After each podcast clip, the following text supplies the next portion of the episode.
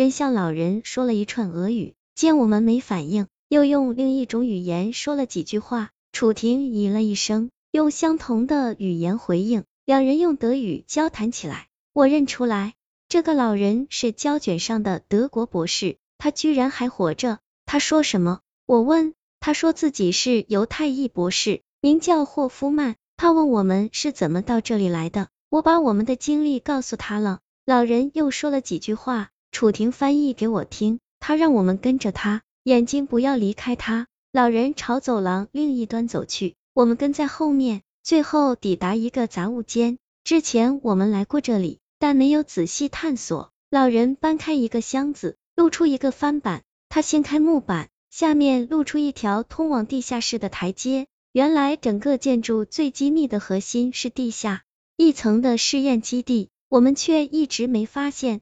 老人拧开只手电筒，走在前面，借着微弱的光线，我观察四处。走廊两边贴着瓷砖，上方悬挂着包有铁丝网的白炽灯。我们走进一间面积颇大的实验室，里面有许多仪器，正中间放置着一台设备。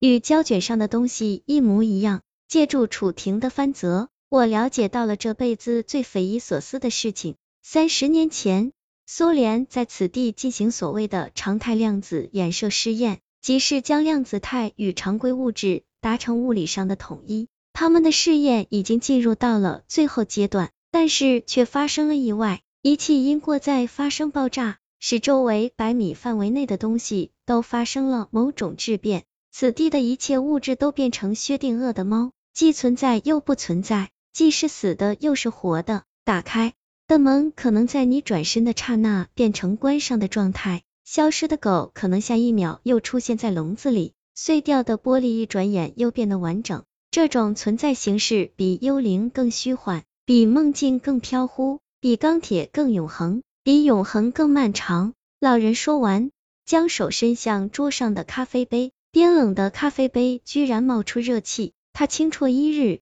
看来他在此地已经孤寂太久，很想找人说说话。那你们呢？你们这些人也像幽灵一样存在吗？我问。楚婷转述之后，将老人的话翻译给我听。他说，当时没有跑掉的十几名研究员，此后就像幽灵一样徘徊在这栋建筑的每个角落。政府已经对外界宣布他们为国捐躯。实际上，他们只存在于这里，不老不死，不定不散，不生不灭。楚婷打着寒战，这是多么恐怖的事情啊！老人问了很多外面的事情，楚婷一一作答。我听不懂两人的对话，只能静静观察老人的神情。他就像被巫术封印在这片冰雪之地深处的居民，只能与孤寂的寒风作伴，永远无法离开。我看了下手表。已经是晚上六点了，我告诉楚婷该走了，她依依不舍的与老人告别。老人将手电筒送给我们，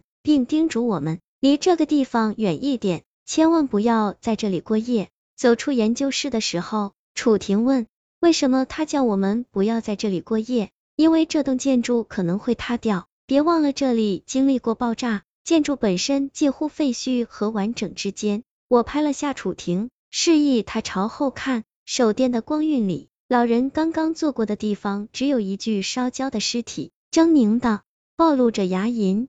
薛定谔的猫，既生又死。原来如此。